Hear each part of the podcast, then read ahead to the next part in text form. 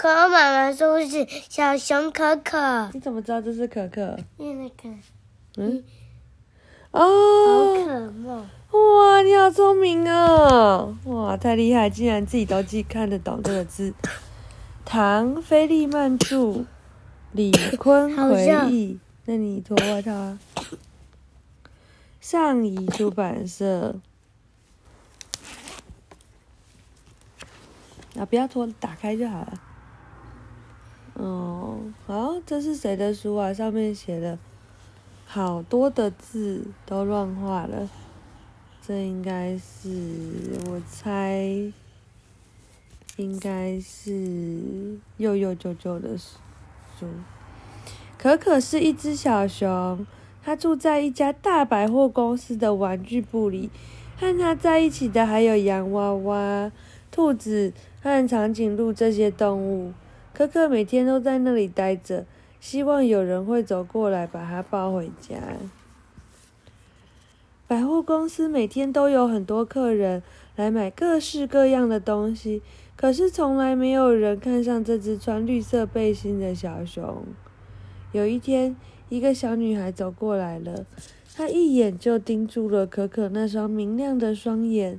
妈妈，你看，这就是我一直想要的小熊。妈妈叹了一口气：“乖乖，今天不行，我们已经花了太多钱了。”而且他看起来也不新，你看他背背带上的扣子都掉了一颗，呜、真的。可可很失望的看着他们走了，我都不知道我自己掉了一颗扣子，他自言自语的说：“今天晚上我一定要去找找看。”那天晚上很晚很晚，买东西的客人都走光了。大门也上锁了，可可悄悄地从柜子上爬下来，在地板上东摸西找，到处找他的扣子。忽然，他觉得脚底下的地板要移动，原来他一不小心踩到了电扶梯，他正在往上升呢。这是山吗？他觉得很奇怪。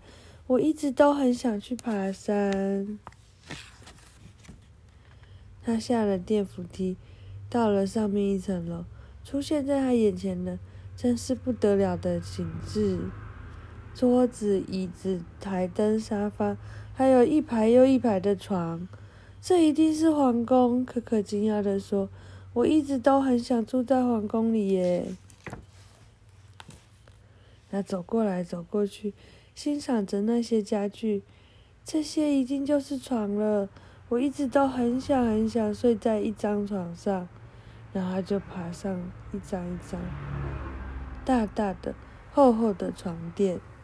忽然，他看见有个小小圆圆的东西。哎呀，这是我的扣子嘛！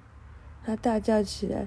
他想把扣子捡起来，可是扣子牢牢的缝在床垫上，怎么拉也拉不下来。他用双手又拽又拉，终于啪！的一声，扣子拔起来了，可是可可也从床上摔下来了，撞到了一床高高的落地台灯，灯咔啷一声倒下来了。可可不知道百货公司里还有人在，守卫守夜的警卫正在上面一层巡逻。他听到咔啦一声，马上从电扶梯上冲下来。到底是谁搞的鬼？一定有人躲在这儿。他用手电筒照来照去，照照沙发上面，照照每一张床。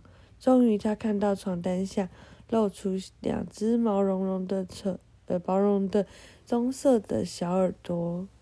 这样，咻，小耳朵。哎，是你呀？你怎么上楼的啊？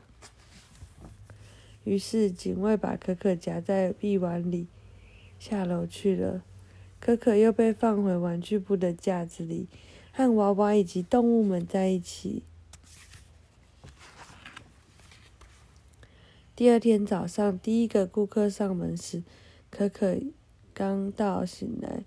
昨天那个小女孩正站在那儿，带着和蔼的笑容看着他呢。我是小丽，你就要快要成为我的小宝贝了。昨天晚上我数了数铺满的钱，妈妈说我可以把你抱回家。哇，有没有很棒？要不要不要我帮你装在纸盒里呢？店员问。哦，不用了，谢谢。小丽回答，然后她就抱着可可回家了。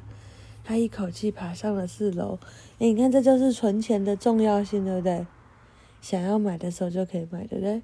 回到家就直接进房子里了。可可看傻了眼。房子里有一张椅子，一个五斗柜，一个女孩子睡的床，旁边还放着一张小床，给可可睡刚刚好。房间小小的，一点也不像百货公司的床皇宫。这一定就是家喽，他说。我心里一直都很想要到一个家。小丽坐下来，把可可放在腿上，为她缝背带上的扣子。我喜欢你这个样子，他说。可可是帮你缝好背带，你会比较舒服。你一定是个朋友喽，你一定是个朋友喽，可可说。我一直都好想好想要一个好朋友，我也是。小丽说，就紧紧抱着，把他搂进怀里。讲完了。为什么会有这个？嗯，那可能是又又优化。对吧？画的什么？他画的这个这个小女孩，小女孩叫什么名字？Janet，对不对？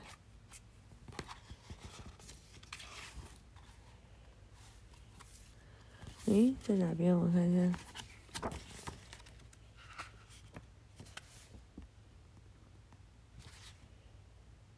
小丽，嗯，好，晚安。